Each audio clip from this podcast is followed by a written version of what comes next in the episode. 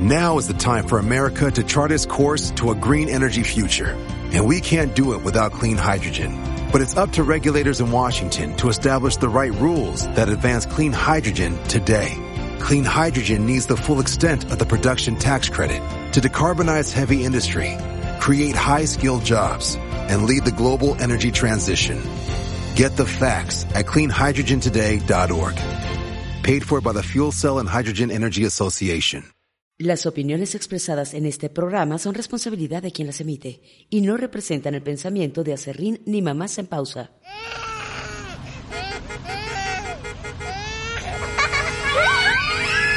¡Pausa, mamá! Es momento de que te relajes y disfrutes un podcast hecho para ti. Este es un espacio donde trataremos los temas que te interesan como mujer. Sexualidad, tu cuerpo, psicología, pareja y mucho más. Comenzamos.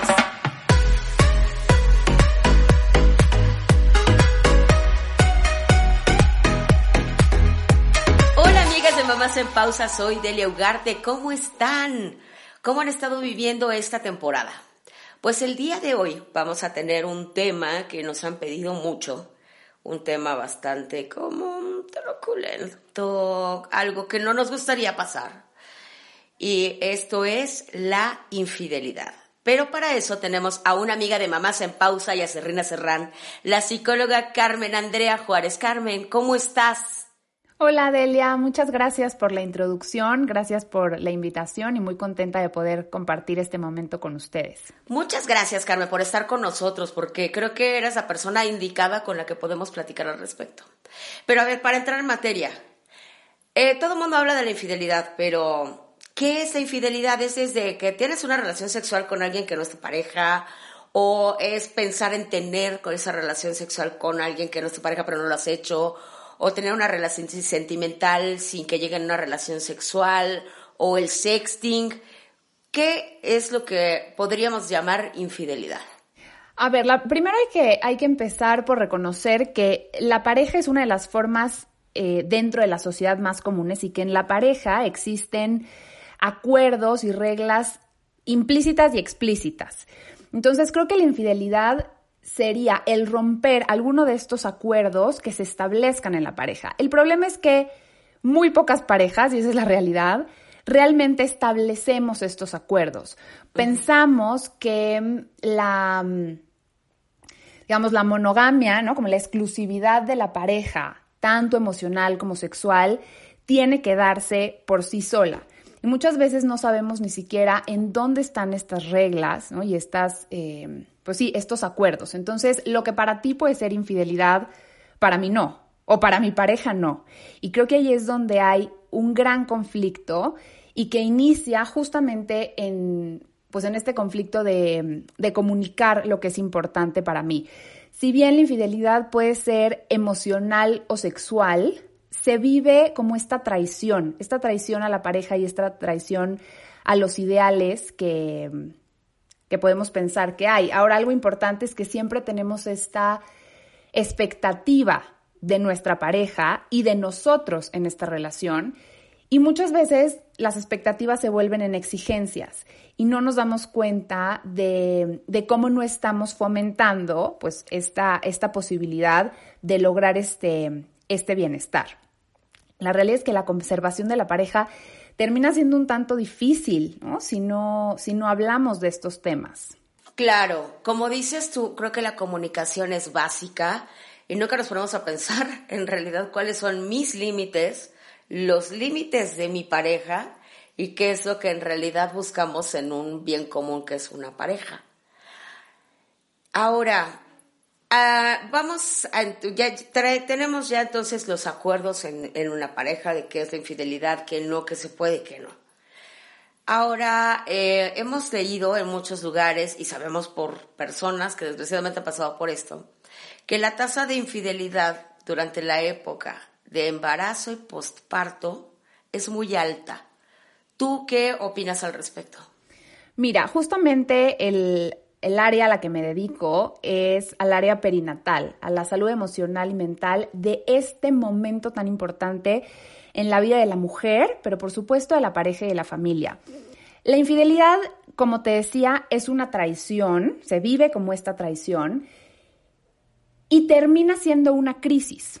Entonces, va a ser una crisis adentro de otra crisis. ¿Por qué? Porque el embarazo es una crisis del ciclo vital tanto de la mujer como de la pareja.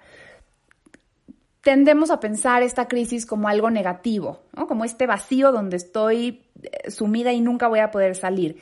La realidad es que la crisis justamente es este movimiento, este desajuste que nos va a permitir hacer esta transformación al crecimiento, si así lo deseamos, porque no siempre encontramos esta resolución.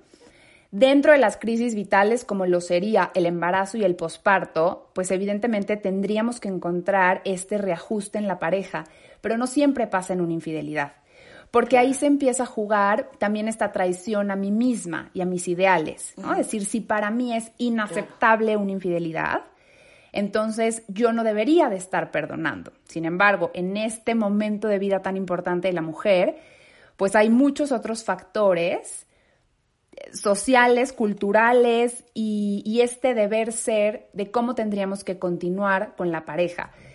Y siempre tenemos que partir de que la infidelidad busca satisfacer una carencia real o simbólica, consciente o inconsciente, pero algo estoy buscando em, llenar, por así decirlo.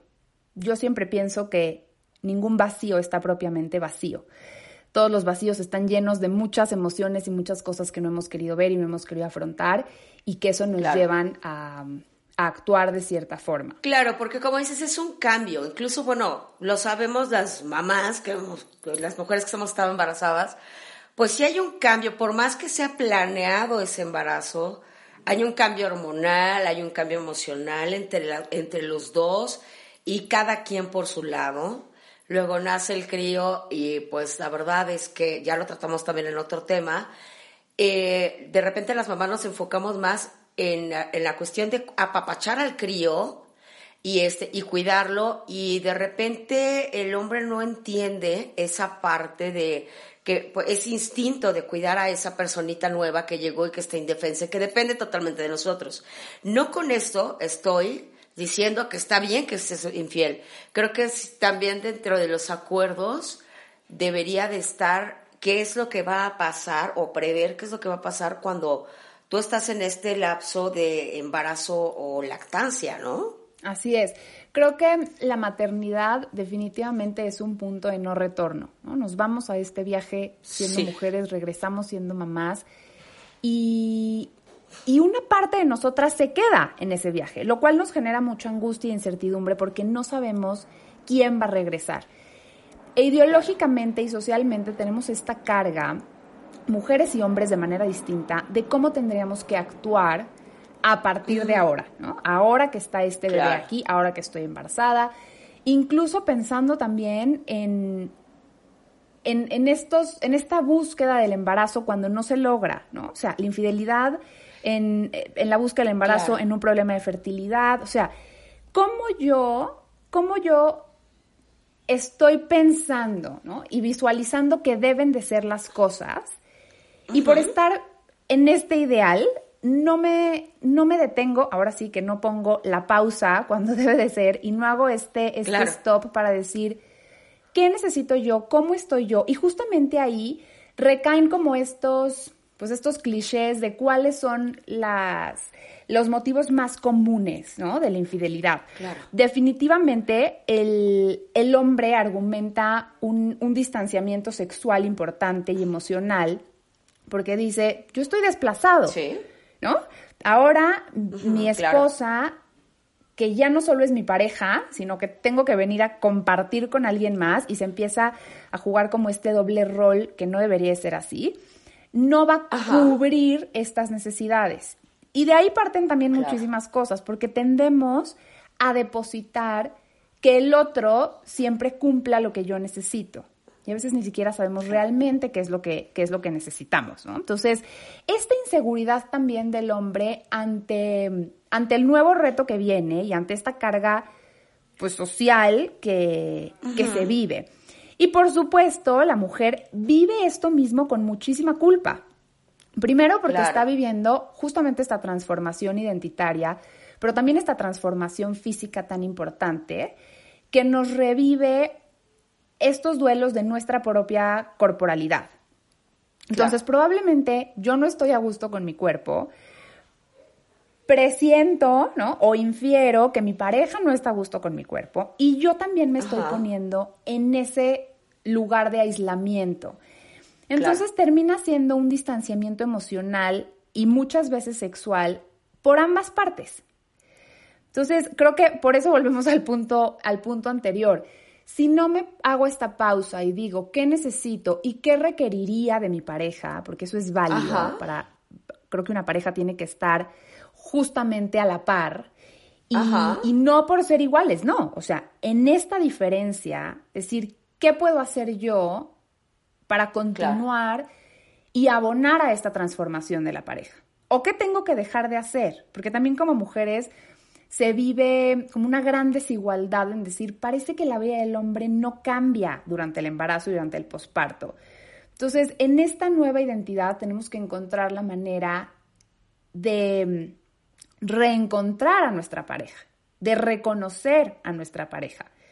Sin embargo, sí hay, hay un, un gran índice de miedo, inseguridad, incertidumbre, ansiedad ante lo que no sé, ante lo que desconozco, y entonces tiendo, pues tiendo a satisfacer esta carencia en otro lado. Llámese lo que decías al principio, el mensaje, la llamada, la salida, la foto, la realidad es que hoy en día las formas de infidelidad han cambiado también. Muchísimo. Claro, muchísimo, porque ahora ya tenemos toda, toda esa tecnología en la palma de nuestra mano, con una clave aparte. Entonces, como eh, eh, volvemos al punto, creo que neurálgico, la comunicación es básica. Y sí, o sea, nosotras cambiamos, como decíamos, con nuestras, nuestras neuronas y nuestras hormonas y nuestras traumas y nuestras culpas, al igual que el otro. Pero si no nos comunicamos, pues da origen a este trago amargo que se llama la infidelidad. Ahora, bueno, cuando sospechas que tu pareja es infiel, infiel, pues tú sabes que empieza un juego mental increíble. Empiezas a jugar con un rollo de hacerte la vida a pedazos, porque ni siquiera sabes si es real, porque a lo mejor lo ves porque está texteando con alguien, pero no, y se ríe, pero a lo mejor es con el cuate de la empresa donde trabaja. Pero bueno, cuando empiezan con ese eh, problema o esas marañas de que te es infiel, ¿tú qué recomiendas? ¿Que, que investiguemos si es real o hablar con él o qué es lo que les puedes decir a, a todas nosotras cuando sospechamos que puede ser la pareja infiel? Por favor, por favor, no asumas. Creo que tendemos a asumir y tendemos a inferir Muchas veces también por este miedo. Eh, el miedo tiene dos funciones principales. Creo que eh, la primera sería paralizarnos y entonces alejarnos de este peligro. Entonces a veces no preguntamos, no decimos y preferimos vivir ¿no? como, como en esta ignorancia. ¿Por qué? Porque si no lo veo, no existe. Y por otra, el miedo nos moviliza y nos, y nos lleva a actuar. Y sin embargo, siempre que vamos a, afrontar una situación así, una posible infidelidad, sabemos que hay una posibilidad de que la respuesta sea algo justamente de lo que nos esperamos, ¿no? Y algo que no quisiéramos, pero definitivamente el asumir y el no tener el no tener certeza y claridad de lo que está pasando se termina convirtiendo en, en este persecutor todo el tiempo y esta, y esta presunción nos va a perseguir y nos va a atormentar. Ahora, hay que, hay que pensar y no podemos dejar de lado que no es tan fácil que la persona que cometió la infidelidad lo diga abiertamente. ¿Por qué? Porque... No, por supuesto que no. Porque entonces otra historia sería y no, y no tendríamos eh, este tipo de conflictos. Entonces, ¿cómo lo abordo? Si partimos de que la infidelidad es este temor a la pérdida de la pareja o, al, o a la pérdida de algo de esta relación, que ya sabemos que se va a transformar en el embarazo y en el posparto. Entonces eso implica una pérdida. Yo tengo que buscar esa ganancia. Pero a veces nos cuesta mucho reconocer qué tuvimos que hacer para obtener esta ganancia. Como, pues, obviamente, el, admitir una, una, infidelidad, una traición de, de esta índole. Entonces, creo que definitivamente en el embarazo, desde, desde el punto de vista psicológico de la mujer, sí sería importante abordarlo. ¿Por qué? Porque estamos hablando de esta transparencia psíquica que tenemos durante el periodo gestacional que sería también dañino vivir con esta, con esta incertidumbre. Ya bastante incertidumbre es el embarazo, como para yo estar imaginándome si pasa o no pasa. La imaginación a veces puede ser nuestra peor enemiga y, y hay que tener mucho cuidado con eso. Claro, claro. Ahora, ok, ya. Tienes que cachas a tu pareja que es infiel. Lo típico es que bueno, te quieres cortar las venas con galletas de animales. Le hablas a la comadre, a la amiga, a la hermana, le lloras, le gritas, le recuerdas el 10 de mayo, te, lo, típico que ponen en las películas, ¿no? Te vas con las amigas, al relajo. Pero bueno, ya después de toda esa catarsis, porque creo que debes de haber alguna catarsis, no, no estoy recomendando de que te vayas a ningún otro lado echar un relajo tremendo, pero tú qué recomiendas que debemos de hacer para enfrentar positivamente, como mejor se pueda, una situación en que ya cachaste que tu pareja es infiel? Creo que aquí hay dos términos que, que, yo utilizo en el consultorio, que es si realmente estamos afrontando esta dificultad o enfrentándola. Creo que el enfrentar siempre lleva un grado de confrontación y de agresión también.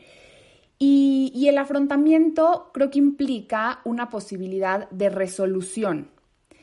Primero tendríamos que pensar en estos ideales individuales. Me parece que para que una pareja funcione de manera, mm, valga la redundancia, funcional, tiene que existir primero un objetivo personal. ¿Cuáles son mis ideales y objetivos personales? y cómo ambos pueden ir a la par y pueden ser paralelos y cómo podemos encontrar después un bien común. Entonces, identificar qué es lo mejor para mí. Me encuentro con muchísimas parejas que es que lo mejor para una persona es la separación y lo mejor para la otra es que el perdón y entonces continuar, Y no quiero, no quiero diferenciar esto en, en sexo porque definitivamente creo que tendemos a estereotipar la infidelidad eh, en los hombres y no es así, ¿no? O sea, la infidelidad en México por parte de la mujer es altísima. O sea, hay estudios que revelan que México es uno de los países con mayor infidelidad femenina. Entonces, ¿pero qué pasa? Lo vivimos como este tabú y mucho más durante el embarazo. ¿Cómo cómo yo en este proceso gestacional podría estar pensando o buscando algo más. Insisto, es por lo mismo, por esta sensación de pérdida. Pero creo que tendríamos que primero encontrar cuál es ese bien común. Y aquí hay algo que los va a unir, que es este bebé que está en camino o este bebé que acaba de llegar a la familia y que muchas veces pensamos que por ellos tendríamos que permanecer juntos. Ni tú ni yo, Delia, podemos decirles lo mejor es que se separen o lo mejor es que continúen juntos. La realidad es que sí hay, sí hay una gran presión ante esto. Es decir, tengo que resolverlo a como de lugar o aguantarme a como de lugar por mi bebé. Y no es así. Creo que no podemos olvidar que primero somos persona, luego somos pareja y después somos familia. En ese orden tiene que ir el bienestar emocional porque solo así va a permear. Y este bienestar emocional, cuando lo tengo en mi persona y lo traslado a mi pareja, esto no tiene que ver con que estén juntos o separados tiene que ver con esta conciencia emocional y psicológica de la pareja y cómo, si la decisión es separarse, porque para mí es imperdonable una infidelidad, entonces, ¿cómo voy a hacer que esta relación sea lo más benéfica posible para que podamos pasar a este aro familiar? Entonces, definitivamente es primero plantearnos qué es lo mejor para mí, qué necesito yo para realmente poder estar bien en esta pareja y de ahí buscar la solución. Porque ¿cuántas veces no hemos visto parejas que terminan, que deciden continuar juntas después de una infidelidad? con muchísimas discusiones, con problemas emocionales no resueltos, eh, por supuesto, y muy probablemente con, con una con una dificultad o falta de, relación, eh, de relaciones sexuales. ¿Y dónde terminan los hijos? Ahí en medio. Entonces, mi consejo es, si en estas tres áreas no vas a poder estar bien, toma la decisión en función de que puedas estarlo. Y no, creo que los hijos no unen ni separan. Lo que nos mantiene juntos o lo que nos separa es lo que los adultos decidimos hacer y cómo decidimos justamente afrontar estas problemáticas y estas crisis. Pero si nosotros decimos tenemos que permanecer juntos por el bebé, estamos responsabilizando a alguien que nada tuvo que ver y estamos evadiendo también pues esta coparticipación que tenemos en la pareja. Claro, estamos evadiendo nuestra responsabilidad y se le estamos poniendo a un ser que ni siquiera tiene ni idea de lo que está pasando. Sí, así es. ¿no? Entonces, bueno, más bien, o sea, lo que podríamos sacar de todo esto es que, bueno, si hay una, sí hay una solución, sí y solo sí, las, las ambas, ambas partes coinciden en que puede haber una solución. Porque como tú decías, igual y dices, no, sí, no hay bronca, me quedo por mi hijo, cualquiera de las dos partes. Pero al final eh, hay personas que dicen, te queda esa dudita de, oye, pues si ya lo hizo una vez, lo típico que te dicen, si yo lo hice una vez, lo puedo hacer 20, ¿no? Claro. Entonces, es eh, cuestión de que ellos decidan. Cuestión de que ellos decidan y volver justamente a que nosotros muchas veces terminamos siendo los peores persecutores de nosotros mismos, con, esta, con esta gran capacidad de, de imaginación y de fantasía que tenemos, por muchas veces no querer afrontar esta realidad. Sea cual sea la, decisión en función de la, de la solución que decidan, creo que lo más importante es tener mucha paciencia, porque independientemente de que decidan continuar eh, juntos, ¿cuántas veces no hemos oído el eh, perdono pero no olvido? ¿No? Entonces, sí te perdono, eh, pero eso es lo típico. Sí, totalmente. Entonces, pues sí, eh, está, está, está grueso, porque sí, si no vas a perdonar, ¿qué haces ahí? Porque como tú dices, es un persecutor. Y como me decía alguien, un amigo mío me decía hace mucho tiempo, ¿sabes qué? Es que mi pareja o mi expareja me perseguía tanto, o sea, yo no era infiel. Y de verdad no acabé siendo infiel porque yo no quise pero me perseguía tanto y era tanto el rollo de, es que tú me estás siendo infiel, es que tú no sé qué, es que tú volteas a ver a tanto, sé que de plano me, me daban ganas de voltear y ver a ver a, la otra persona o serle infiel para que tuviera ese, pues, pues ese motivo, ¿no? Cosa que obviamente me dice, no lo hice porque no está dentro de mi ser. Pero volviendo al tema, entonces, si las dos partes coinciden en que quieren seguir adelante, quieren perdonar, quieren olvidar y hacer un, un reinicio, ¿recomiendas perfecto o tener una terapia de pareja?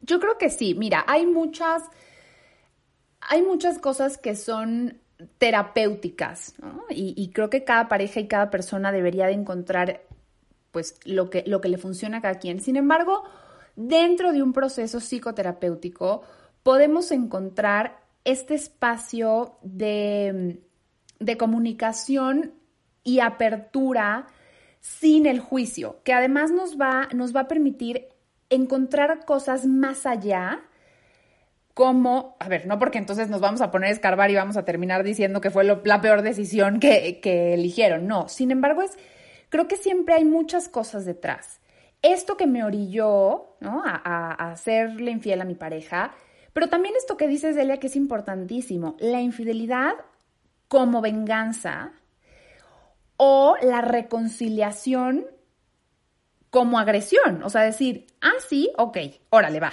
te perdono, pero ahora te voy a hacer la vida imposible, ¿no? O sea, creo que hay que pensar cuál es mi motivación y eso todo el tiempo hay que tenerlo muy presente, ¿no? ¿Cuál es mi motivación para continuar en esta relación, si es que eso decido? ¿Y cuál va a ser la función de que esta relación continúe? Si no encontramos que hay un objetivo de pareja, creo que definitivamente tendríamos que replantearnos esta decisión. Y que muchas veces me, encuentro con parejas que, que me dicen, hoy en día estamos felizmente divorciados. Y felizmente separados y nuestros hijos están perfectos y fue lo mejor que pudimos haber hecho, ¿no? Dejemos de ver la separación también como algo terrible, porque muchas veces en la permanencia de esta relación, entonces me estoy traicionando a mí misma. En la permanencia de esta relación estoy afectando a mis hijos.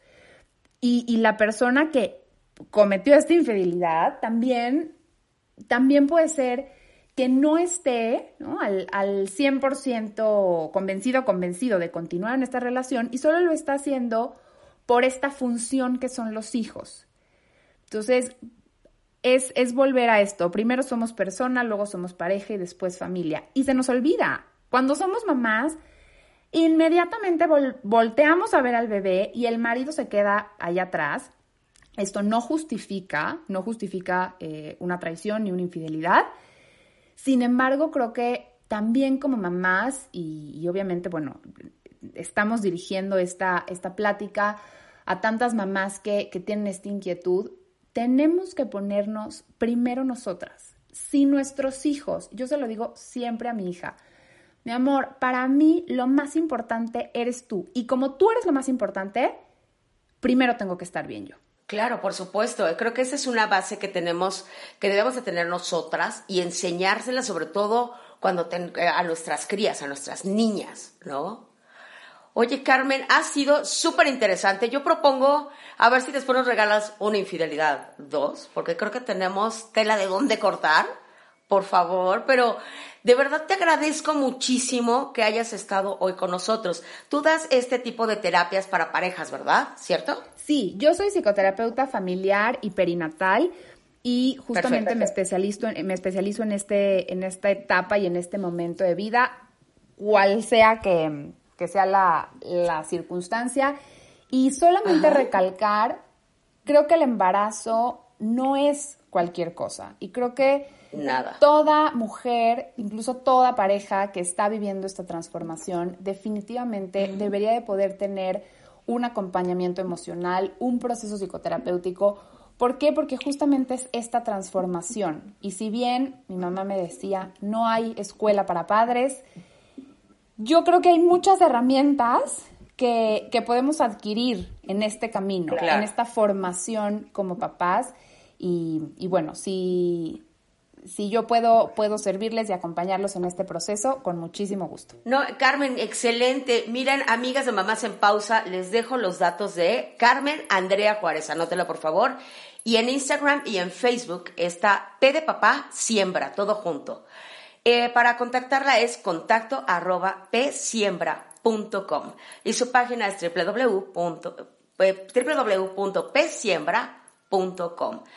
Carmen, muchas, muchas gracias por estar con nosotros. Creo que queda pendiente uno o hasta dos más de infidelidad. Gracias por estar con nosotros y por todos tus atinados comentarios. Muchísimas gracias, Ela, por la invitación y, por este gran espacio para, para todas las mamás que definitivamente sentimos que es un momento de nuestra vida que está en pausa, pero, pero con estos espacios vamos a poder, vamos a poder continuar y continuar mucho más felices y, disfrutando más esta etapa tan importante de nuestras vidas.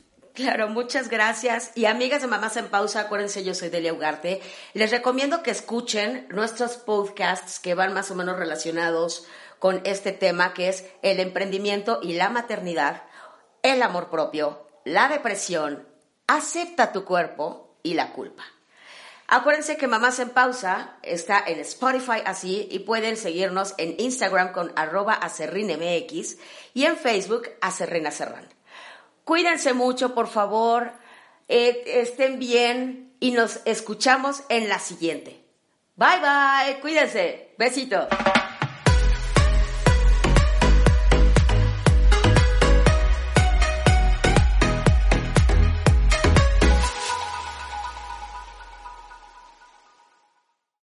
Now is the time for America to chart its course to a green energy future. And we can't do it without clean hydrogen. But it's up to regulators in Washington to establish the right rules that advance clean hydrogen today. Clean hydrogen needs the full extent of the production tax credit to decarbonize heavy industry, create high-skilled jobs, and lead the global energy transition. Get the facts at cleanhydrogentoday.org. Paid for by the Fuel Cell and Hydrogen Energy Association.